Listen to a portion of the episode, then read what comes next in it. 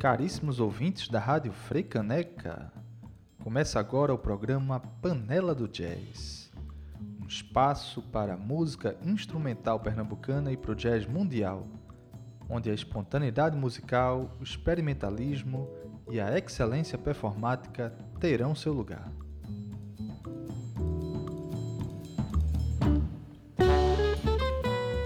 Eu sou Ângelo Monjove e este programa é uma produção da sociedade civil. Tem o apoio da Fundação de Cultura da cidade do Recife por meio do edital de ocupação da programação da Freicaneca FM.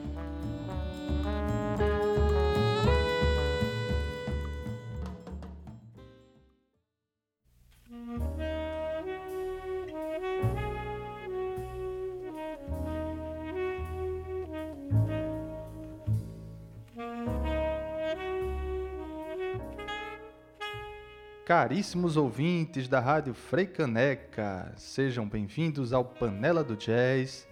E hoje meu entrevistado é seguramente um dos maiores e mais bem-sucedidos músicos da cena instrumental e do jazz que Pernambuco já teve notícia. Olha aí, sem exagero, hein? Estou falando do pianista, compositor, artista Amaro Freitas. Seja muito bem-vindo ao Panela do Jazz, meu irmão. Salve, salve, Dom Ângelo. Maior prazer estar aqui, poder falar da minha música e poder falar um pouco da história é, da minha construção dentro do jazz. E queria também parabenizar você por esse programa maravilhoso. Obrigado. Que já vem aí divulgando a cena, né? E, e isso é uma coisa tão importante para para o fortalecimento de qualquer cena, você atuar em Isso. vários lugares. Fiquei muito feliz quando você me disse que aprovou o programa. Fiquei feliz também Massa. pelo convite.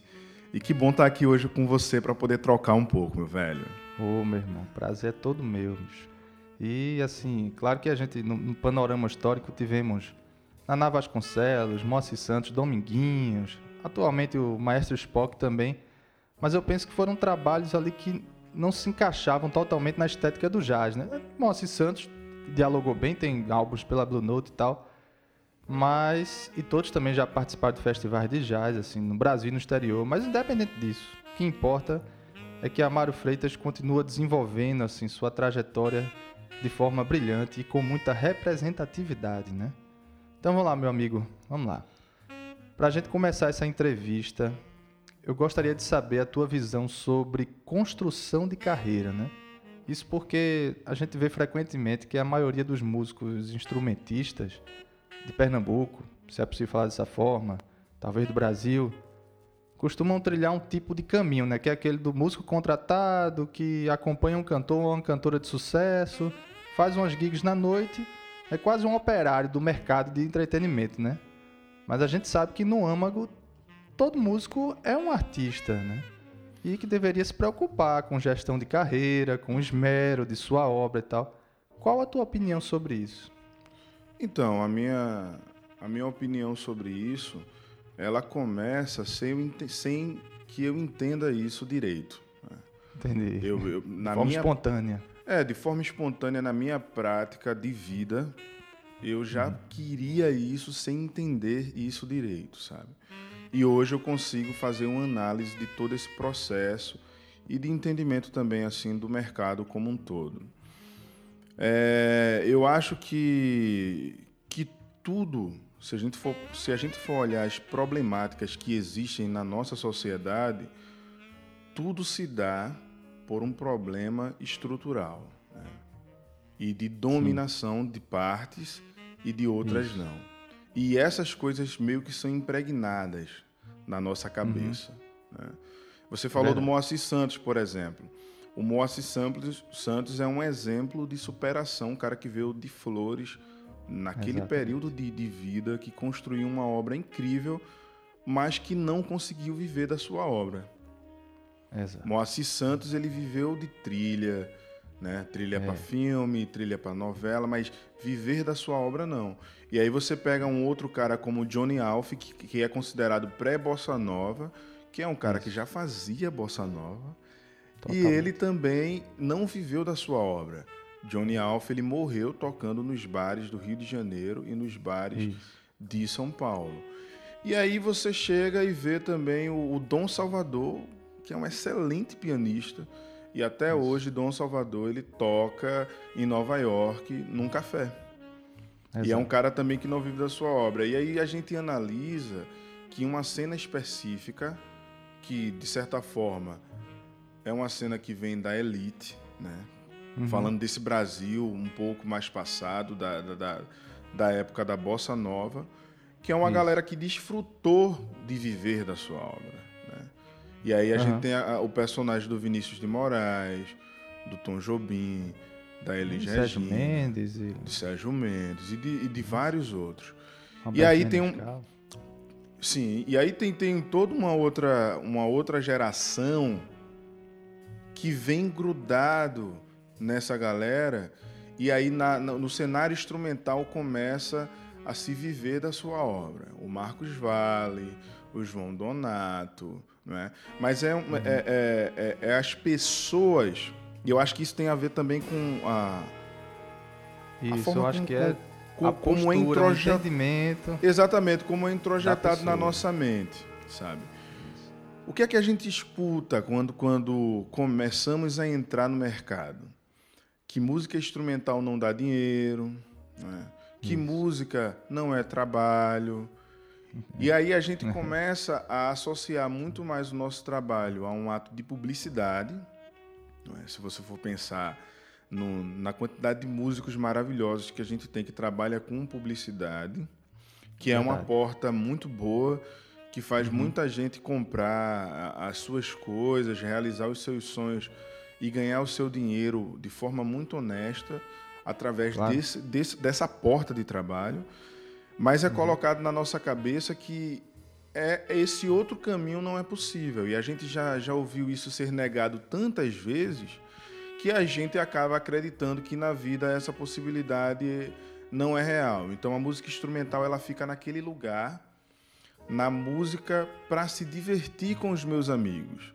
Eu vou tirar um isso. som, eu vou beber uma cerveja hoje, eu vou tocar num bar com meus amigos, cada um vai ganhar o dinheiro da gasolina e tá tudo bem, sabe? Uhum quando a gente trabalha no mercado e isso, isso também é uma coisa questionável, né? Porque os músicos, por não acreditarem nisso, acabam trabalhando, acompanhando cantores que não têm talvez um quinto do conhecimento que o músico tem, um quinto da dedicação que o músico tem. Já em um, no outro aspecto, esse cantor ele está trabalhando outras coisas que vai posicionar ele no mercado como artista. Né? Uhum. O cara está trabalhando a sua imagem, o seu figurino, sempre Isso. tendo ensaio fo fotográfico, falando bem, sabe? Trabalhando Isso. em parcerias com grandes ou médias ou pequenas empresas que vai lhe patrocinar. E essa Isso. coisa, ela não é vista pelo músico como uma possibilidade, ou às vezes ele nem está pensando nisso. Né? Ele está pensando em ser essa... Pelo essa... contrário, outro dia eu estava conversando com o Luciano Magno, ele me dizendo assim, na primeira vez que eu lancei o meu CD autoral, solo, a turma da noite veio tirar onda da minha cara. Gente, tá achando agora que é artista? é o contrário, velho. Não, exatamente. Para você ver. A própria ver... classe de músicos já vê com a, né, tem uma visão deturpada sobre aquilo, né? Mas eu acredito também que tem um pouco de uma subjetividade, vamos chamar assim, de uma crença pessoal também. Porque tem uma galera que trabalha com música que gostaria de ter essa trajetória musical, essa trajetória artística, mas às vezes não acredita em si. Às vezes não acredita nos outros de uma forma ampla e, e vai se perdendo, vai ficando amargurado, né? A impressão é, que eu tenho. Eu, é eu, eu, acho, Dom, que isso está tá relacionado a a primeiro, a gente não tem nenhum tipo de orientação nesse segmento. Também. Entendeu? Uhum. Então, tipo, o cara ele é um, um, um, excelente músico, mas ele não teve uma orientação de como é que ele vai se comportar no mercado. Então, ele tem esse sonho.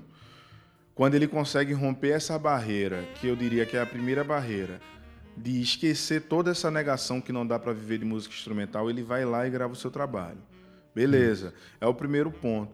E se a gente for pensar, O que acontece nessa cena é o que acontece no mundo atual. Tipo, enquanto Milton Nascimento e outros cantores e outras pessoas estão criando pontes, a gente tem Exato. governos que criam barreiras, né? Enfim. Exatamente. E aí é, é a dificuldade, é, essas barreiras elas estão dispostas em vários lugares da nossa vida. Na música é só mais um lugar, sabe? E aí eu uhum. acho que quando você tem uma compreensão da vida como um todo, você sabe que da onde você vem são levantados vários estereótipos, porque alguém lá atrás disse que o lugar central onde ele mora é o melhor lugar. Então a gente Exato. vem do Brasil, que por muitos lugares às vezes é mal visto. A gente hum. vem do Nordeste, que o Brasil criou uma literatura altamente deturpada do que é o Nordeste, não é isso? isso. E a gente vem, isso. tipo, muitos músicos de Pernambuco vêm da periferia e da igreja. E hoje a sociedade ela não consegue conviver em harmonia. Isso já faz um tempo, né? Das, das pessoas que vêm da igreja e essa postura também do cara que vem da igreja, do músico que vem da igreja, eu venho de lá, do músico que vem Isso. da periferia. É muita falta de informação e muito subalternizado. Quando Sim. você pensa na cena de Pernambuco, assim, a cena musical de Pernambuco. Então acho que quando o cara rompe essa barreira de tipo, velho, não, eu acredito no meu trabalho, com muito esforço e, e, muita crença de tipo, não, agora eu vou gravar o meu disco. Aí vem a outra barreira, beleza. Como é que esse disco vai girar no mercado? Isso. Como é que eu vou fazer esse disco acontecer? Pois é, meu caro, são muitas questões, muitas variáveis. Mas vamos agora de música um pouco, já que a nossa conversa é longa, porque esse programa é a primeira parte de uma série de dois programas aqui com Amaro Freitas como meu convidado. Então, vamos ouvir agora um tema de um álbum clássico aí do jazz norte-americano, que é o álbum Brilliant Corners do pianista, gênio pianista Thelonious Monk. Um álbum de 1957, mas já traz ali toda a linguagem do jazz contemporâneo e temos ali o Sonny Rollins no saxofone, o Paul Chambers no contrabaixo, dentre outros nomes, né? Mas vamos lá de Brilliant Corners de Thelonious Monk para abrir musicalmente esta série de programas, de dois programas que eu vou ter aí com Amaro Freitas. Vamos lá.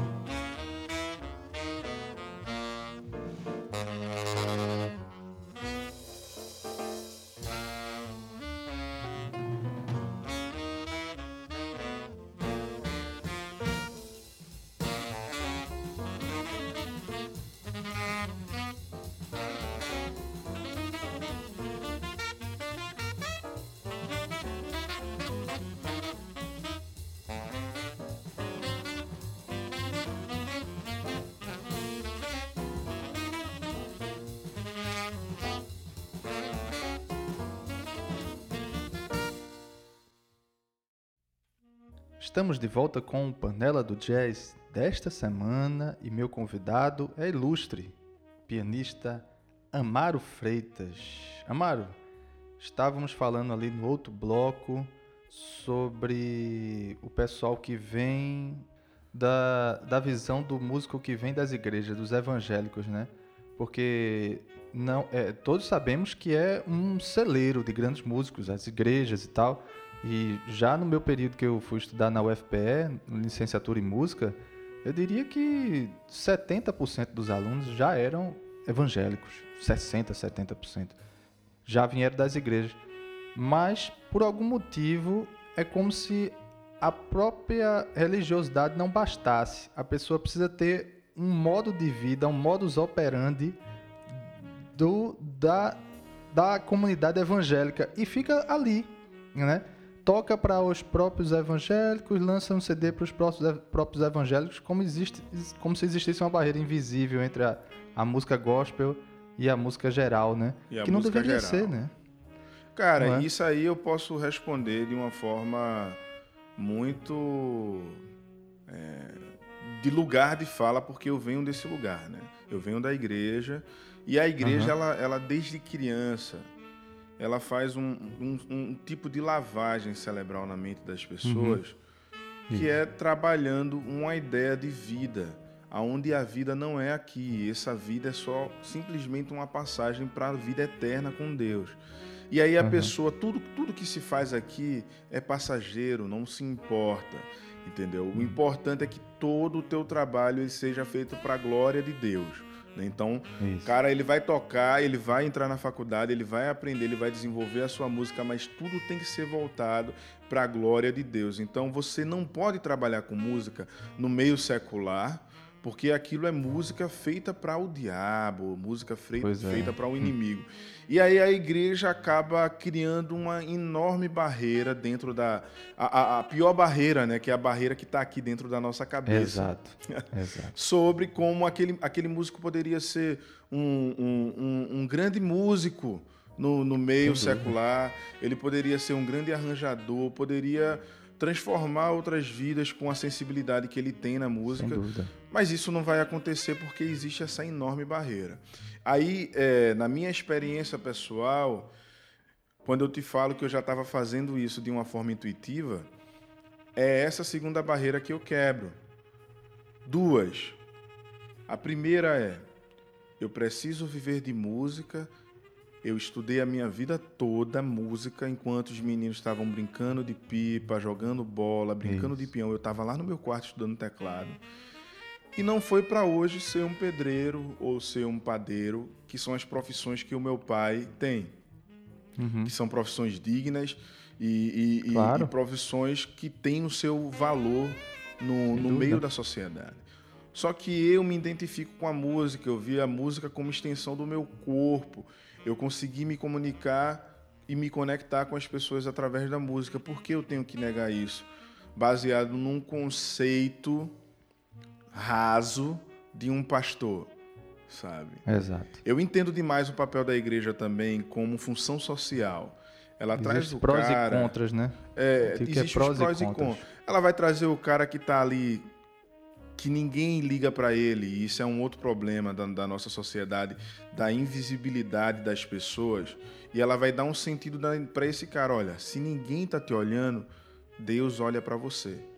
E aí Exato. isso é o mínimo que qualquer ser humano pode ter para que o seu autoestima ele exista de alguma forma. A gente precisa ser digno, ter um uhum. nome, João, Pedro, Deus está te falando, ele pega te um pouco na pega na carência, né? Pega na fraqueza da pessoa. Pega na né? fraqueza, só que a maior loucura é que ela realmente transforma a vida do cara.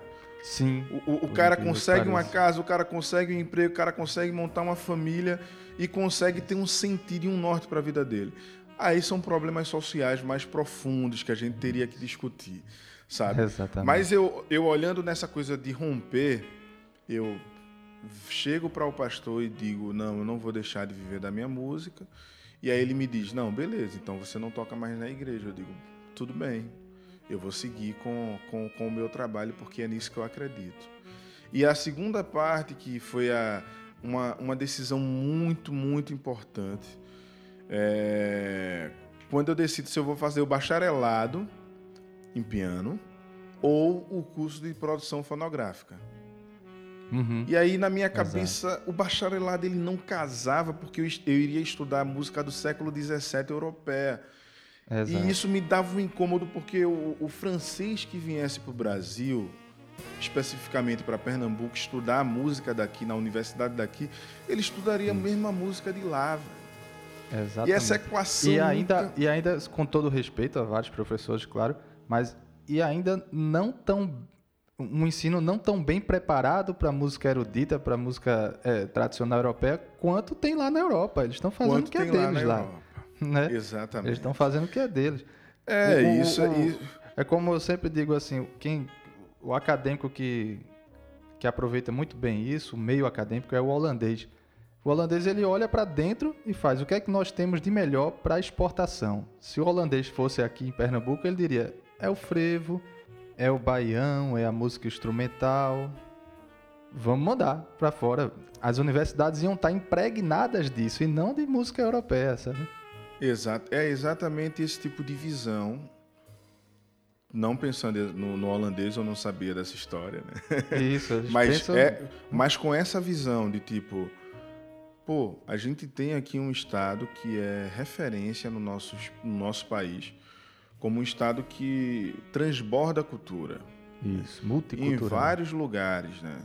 E muitas vezes essa nossa cultura, essa nossa tradição é colocada no lugar do folclore, que não é. Muitas vezes essa cultura popular ela distancia a, a, a música que é feita para o povo e a música que vai para os teatros. Isso também é uma outra equação que são É. tantas coisas para se falar do movimento armorial que é maravilhoso, mas que Isso, é de uma certa forma uma apropriação da cultura e isso. é levada essa música para a elite pernambucana e para a elite, pra elite brasileira. E isso é dispensado para as pessoas comuns que são os criadores. Exatamente. É a mesma coisa que vai acontecer com o frevo, é a mesma coisa que vai acontecer com o jazz. E aí é, é a lógica do mercado, essa lógica esmagadora, né? essa lógica de consumo e, e- e- e- de venda e de, de selecionar também. Para que isso se torne algo primoroso, sofisticado e elegante, nós precisamos de pessoas sofisticadas, elegantes e primorosas assistindo. Essa equação também é bastante louca. Vamos novamente de música, também, né, para compor aí nosso programa de forma artística, musical e cultural. Vamos veicular um tema do álbum Racife, tema autoral aí de Amaro Freitas, chamado Doneni, do álbum de 2018, lançado ali pela, pela Far Out Records, né, da Inglaterra, de Londres, que mais na frente vamos falar um pouco mais sobre esse álbum aí. Mas vamos lá, de Doneni, Amaro Freitas.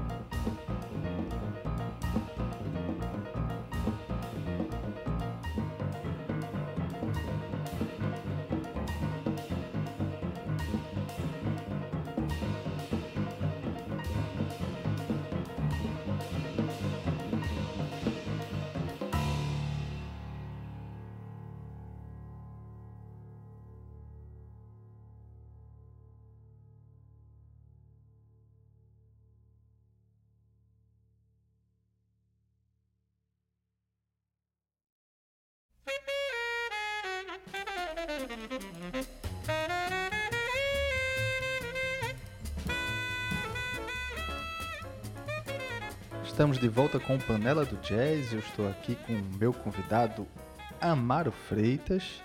E, Amaro, no outro bloco estávamos falando um pouco sobre a glamorização do jazz, né? E todo o seu mercado e todo o seu status. E que a gente sabe que não é bem assim. Tanto que, tanto que, que as nossas atividades, como na música autoral, do jazz, da música instrumental, e como é o fato de outras missões, como o caso do, do Festival Panela do Jazz tem, e desse programa de rádio também, e, de, e o lançamento do selo Boa Vista Jazz Records, é para quebrar um pouco esse estigma de status que o jazz tem, que isso não é o todo, isso é uma parte, certo? Mas quebrar um pouco esse status que está na, na, no, no inconsciente do pequeno burguês, entender que é uma comunidade criativa, que o jazz é uma música para se ver, ouvir, que tá, tá rolando, uma, tá se comunicando ali um, uma linguagem musical e artística, estética, que é para todo tipo de pessoa. Exatamente. A pessoa tem que estar tá aberta. A pessoa tem que estar tá é, aberta. Como exatamente. é que o cara vai saber que gosta de sushi se não provar sushi? Tem que se provar. provar exatamente isso. Eu, eu, pegando o gancho disso aí antes de falar da, da escolha da universidade, é, é, o que eu escuto várias pessoas, né? Que é uma parada também meio efeito manada. O que um fala, o outro vai e fala, enfim. Exatamente. É, pô, as pessoas da periferia gostam do brega, gostam do pagode. Não, e eu, eu nem considero o brega, o pagode, nada disso como música ruim. Porque, na, na realidade, uhum. tudo nasce do povo. É, mas, como é que uma pessoa ela vai gostar do jazz se ela nunca teve acesso, ela nasceu escutando pagode, ela nasceu escutando brega. Ela vai curtir brega porque isso é nostálgico, Exato. isso faz parte da sua construção como pessoa. E aí como é que isso. você vai querer que uma pessoa que escutou jazz agora e que nunca escutou na vida e talvez ela estranhe que ela goste se não foi dada essa opção desde sempre para ela, sabe? Exato. E aí é sobre isso também. Essa pessoa ela pode não gostar mesmo escutando, ou ela pode gostar, mas a opção tem que chegar nela. Tem que chegar. Entendeu? Exatamente. Imagina quantos amários teríamos mais se uhum. o piano fosse mais disseminado nas periferias. Né? Exato. Né? Que é um instrumento maravilhoso, mas é um instrumento altamente elitizado. Né? Se você for pensar na minha rua toda, o único que tinha um instrumento era o meu pai, um tecladinho. Esse Exato. tecladinho é, é, é, o que vai mudar a história e o rumo da minha vida. Mas é. a informação de vários lugares faltava e a cultura como tudo também, sabe? Voltando para esse gancho da faculdade, eu decidi hum. estudar na, na ESO, Barros Melo, porque o curso de produção fonográfica é um curso que daria um norte para a minha carreira. E esse curso Exato. realmente foi fundamental para mim. Eu confesso que nas aulas de mixagem, masterização, eu dormi algumas vezes. Foi, foi passando ali. Foi passando. Eu, fui, é, eu, sempre tinha os grupos, né? Então me juntava com Vinícius, com Pequeno. Com... E aí a gente fazia as provas de mixagem e masterização junto. Essas aulas, introdução ao som. Mas as aulas que falavam sobre venda, é, divulgação nas redes, a importância do produto, a importância de um bom vídeo, a importância de um bom áudio. Tudo isso se viu de experiência para mim. Uhum. Eu já era um cara que me considerava empreendedor sem saber. Eu não sabia que Nossa. eu era empreendedor. Eu analiso a história e vejo. Eu tocava na pizzaria Atlântico nesse período. Uma grana eu botava dentro da minha casa, outra grana eu pagava a faculdade, que era quase mil reais. Era, começou 700 e depois terminou em 800 e pouco. E outra parte da minha grana eu botava no banco. Eu botava no banco, botava no banco. Foi assim durante três anos e meio. E Quando eu termino a faculdade, eu já estou tocando na cena do jazz com o Jean Elton, Isso. com o Lildinho, com o Braulio, com Daniel Ali no Mingos, né, também? Ali no Mingos, exatamente o Mingos virou meio que uma residência musical e a, a principal personagem dessa residência foi o Jean. A gente trocou muitas Isso. e muitas ideias. A gente é, conseguiu evoluir muito. Tinha uma questão que Jean me falava que eu acho que vale a pena falar aqui, que ele tocava com Tony o Catan uhum. e às uhum. vezes ele sentia o, o, o, baixo dele no meio do piano de Tony. A forma como o Tony abordava Curioso. o piano. E aí teve uma vez, depois de dois anos, a gente tocando, que ele olhou para mim e fez: Caramba, eu tô sentindo, velho. Eu tô sentindo meu baixo no meio do teu piano. Eu disse, caramba, que legal. Ele, para não, para não, continua, velho, continua. então a gente desenvolveu uma sensibilidade de perceber o outro e ter prazer nessa troca do outro. Só que não num laboratório rápido de uma semana ou um mês. A gente está falando Isso. aí de dois anos, dois anos e meio, tocando junto e tentando evoluir.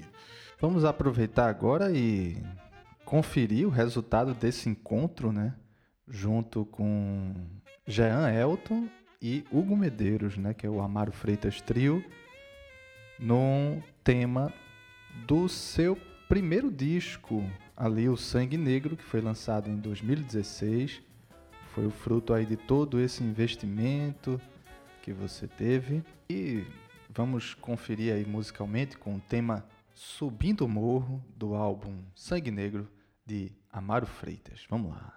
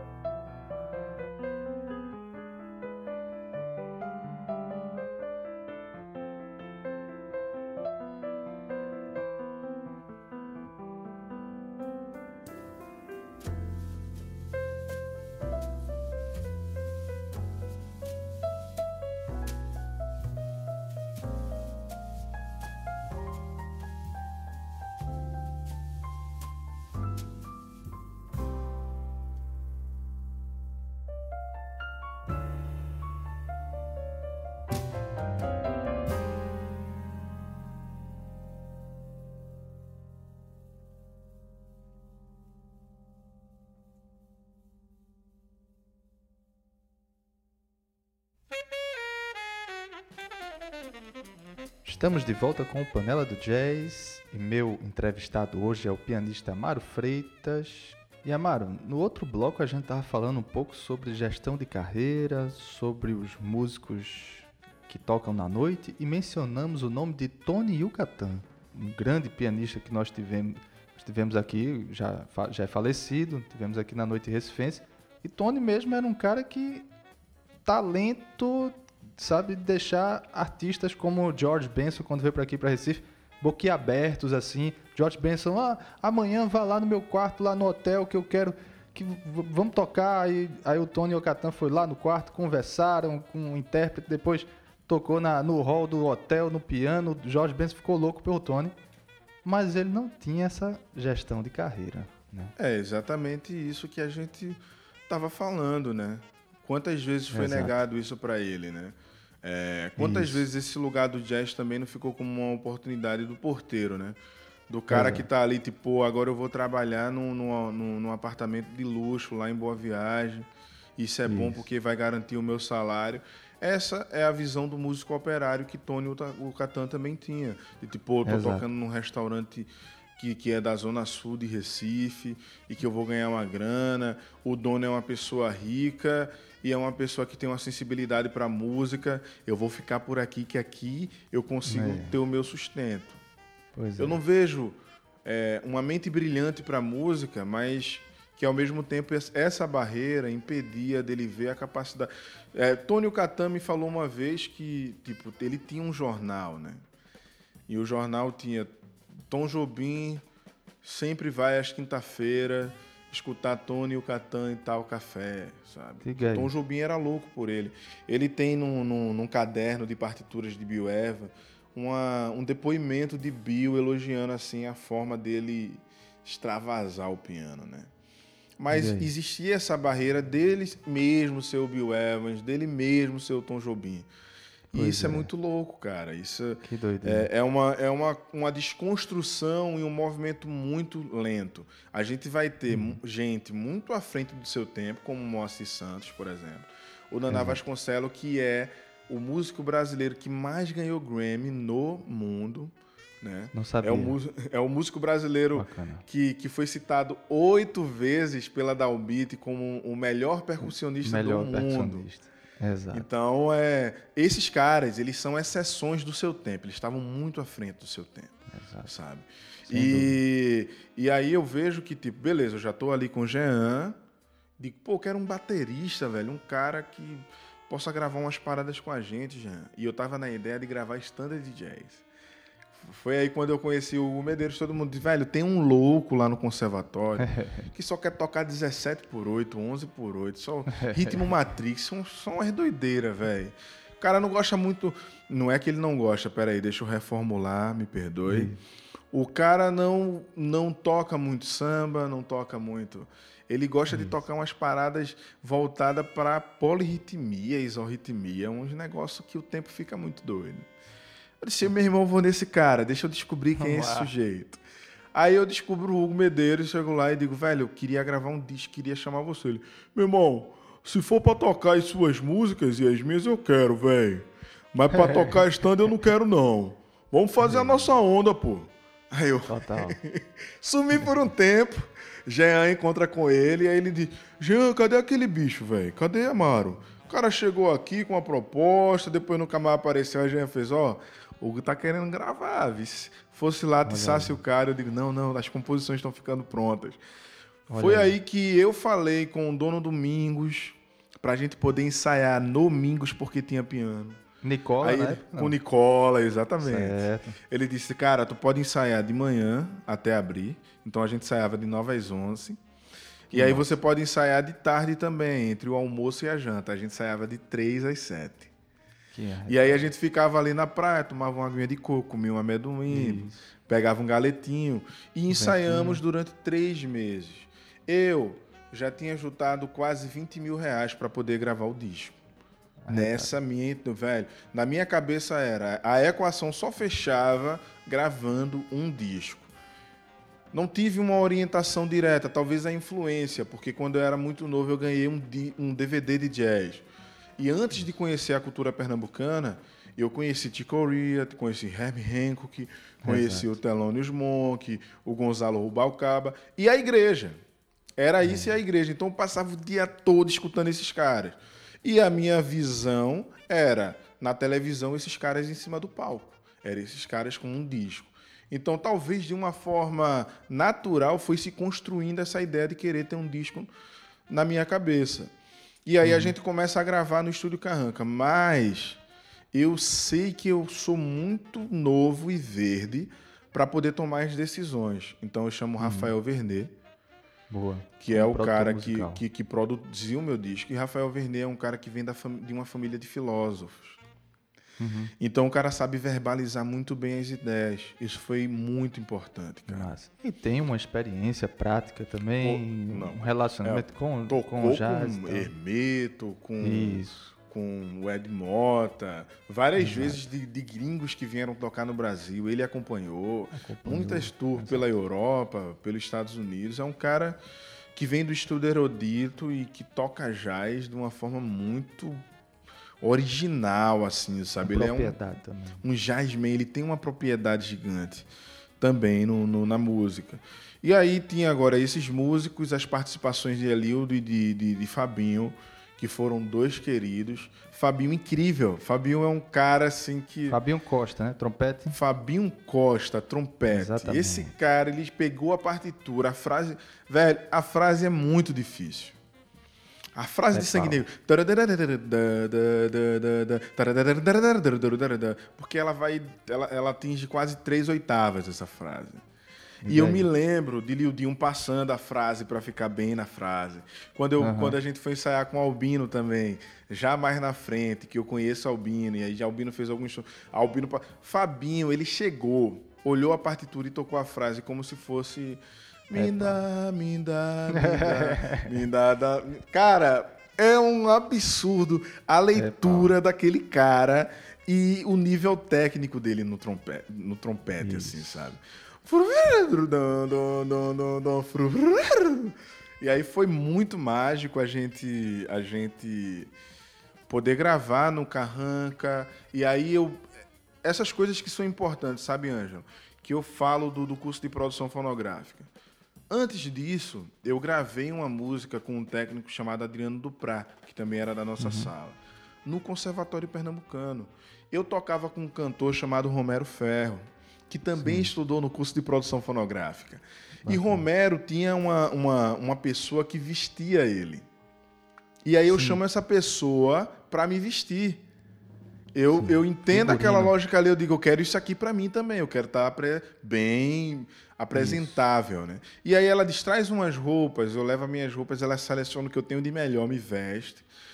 Ela chama o namorado dela, que trabalha com audiovisual, ele é o diretor do vídeo, eu chamo dois amigos, a gente faz um vídeo com quatro câmeras no Conservatório da Música Luísa de Tom Jobim. Bacana. Né? Já vi esse Aí vídeo, sim. eu escrevo essa música no Prêmio Mimo com três músicas do disco. Aí a gente aprova, ganha o prêmio Mimo, se apresenta, mas aí é que está o detalhe. Depois eu conheço um dos curadores do prêmio Mimo. E ele disse: Amaro, sabe o que é que fez você ser aprovado? A qualidade do vídeo que você mandou. Tá Porque a música já era muito boa. A gente Sim. não está questionando a música. Mas quando a gente viu a postura de como você se posicionou em mandar um vídeo de qualidade, com, com cortes de câmeras, com correção de cor, com um figurino. Cara, isso. Todos os 14, ele, ele me disse isso, os 14 curadores selecionaram você de forma unânime, Mas... sem se conectar. Nenhum já viu já a seleção do outro. de uma forma diferente, né? Você vendo que é, tem um esmero, um cuidado. Exatamente, é como você vai embrulhar o, o teu trabalho e vai isso. entregar isso para uma pessoa, sabe? Então, esse processo todo, até chegar ao Prêmio Mimo, eu só tinha gravado o disco e estava fazendo o pré-lançamento, porque eu tinha feito uma apresentação no Rio, fui numa loja de pianos, conheci a dona da loja. Essa dona da loja de pianos me ajudou a fechar quatro shows no Rio de Janeiro. Com seis meses de antecedência. E aí a gente fez o pré-lançamento do Sangue Negro no Rio. Tocou no Jazz Out, que é na Rua do Riachuelo. Tocamos uhum. no Triboys, Tocamos no, no, no Pierre Pianos Apresenta, que era num salão da casa dela, que ela fazia para pessoas é, no privado. E tocamos também num, no Hospital do Câncer. Ela colocava uma vez por mês o piano no Hospital Bacana. do Câncer. E aí a gente fez a primeira tour, criou o portfólio, criou o material. Eu gastei uma grana, essa grana não voltou. Acho que em média deu quase 4 mil tudo. De passagem, de hospedagem, de translado, tudo. É né? o velho investimento, né? É o velho investimento. Aí a gente aprova o Savassi Jazz. Aí a gente vai, faz o Savassi Jazz, aprova o mimo. Isso tudo, o disco ainda não existe. Isso é só com. O primeiro, o, o Sangue Negro, né? O Sangue Negro, pré-lançamento. É quando eu uhum. consigo uhum. juntar mais uma grana e prensar dois mil CDs. E aí Nossa. eu faço o lançamento digital do disco no dia 20 de novembro de 2016 que é o uhum. Dia da Consciência Negra, no Bacana. Convento de São Francisco, como quem vai subindo para o Alto da Sé. Sangue Isso. Negro. Aí é onde vem a outra onda, meu mago, que é tipo, você fazer do limão a limonada. É você entender Isso. que, tipo, velho, eu tenho uma oportunidade. Dessa oportunidade eu quero gerar várias outras. Eu já tô com contato com a galera do audiovisual. E aí eu chamo a galera para filmar dois vídeos no Festival Mimo. A gente tinha ali Júnior Evangelista e Vinícius Aquino fazendo o som, e João Vicente e Luário Olívia fazendo os vídeos. Eu pego, aí eu, pô, Vini, salva o som aí para mim. Ele salvou o som. Linkou com o vídeo de João, a gente usou três câmeras. Aí quem viu esse Nossa. vídeo? Lenine. Olha aí. Pô, deixa eu sacar quem é uma nova galera de Pernambuco. Aí ele bota. Pô, a Mimo é uma grande vitrine, né? Claro. A Mimo é uma grande vitrine. Mas você aproveitar essa grande vitrine para expandir, pra... sabe? Ter uma visão mais panorâmica sobre isso. Exatamente. E aí, quando o Nenine dá um, uma youtubada lá, ele entra no YouTube e bota Sim. música nova de Pernambuco. Aí aparece o meu vídeo, ele vai lá e assiste e diz: caramba, quem é esse cara, velho? O cara tá vendo uma música de qualidade, mas ao mesmo tempo ele tá vendo uma casa cheia, um espaço maravilhoso, com uma grande marca atrelada, Mimo. Perfeito. E aí Lenine, quando muito mais na frente, é, já tinha saído do Recife e tal, Lenine vai no meu show no, na Blue Note Rio. Sim. E aí ele chega com Bruno Jorge. Eu já era amigo de Bruno Jorge. Eu digo, pô, trouxesse teu pai? Ele disse, não. Ele viu que ia ter seu show e me convidou para vir. Olha aí. Eu disse, que pô, que maravilha, velho. E aí quando a gente termina de tocar, ele chega para mim e diz, cara, você faz uma música diferente da minha, mas eu me sinto muito representado quando eu escuto a tua música. Eu quero fazer é, tá. uma coisa com você, velho. E aí, Lenin lança o disco em trânsito. E eu vou para o Rio de Janeiro gravar esse disco com ele, uma música na faixa de piano solo com voz. Mas tudo está atrelado a como eu me posiciono em todas as esferas do trabalho. Isso. Então a gente já está aqui no finzinho do programa. Vamos terminar o programa com música, ouvindo um tema, ali o tema mais curtinho do álbum Coisas, do Moacir Santos, de 1965, que é o tema Coisa número 8. E na próxima semana voltamos com Amaro Freitas como nosso convidado para continuar essa conversa aí bem legal no programa Panela do Jazz, todas as quartas às 21 horas. Vamos lá.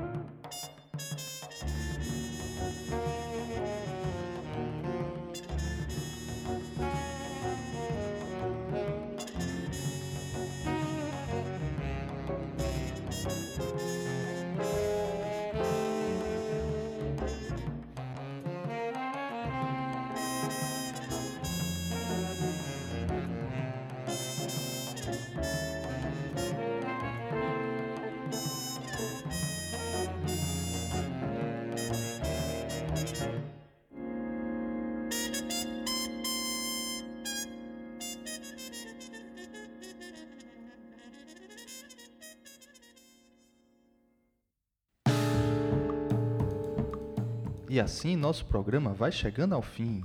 Eu sou Ângelo Monjove e a nossa equipe ainda conta com os nomes de Antônio Pinheiro e Rafael Guerra de Melo. Lembrando que este programa é uma produção da sociedade civil e tem o apoio da Fundação de Cultura da cidade do Recife por meio do edital de ocupação da programação da rádio.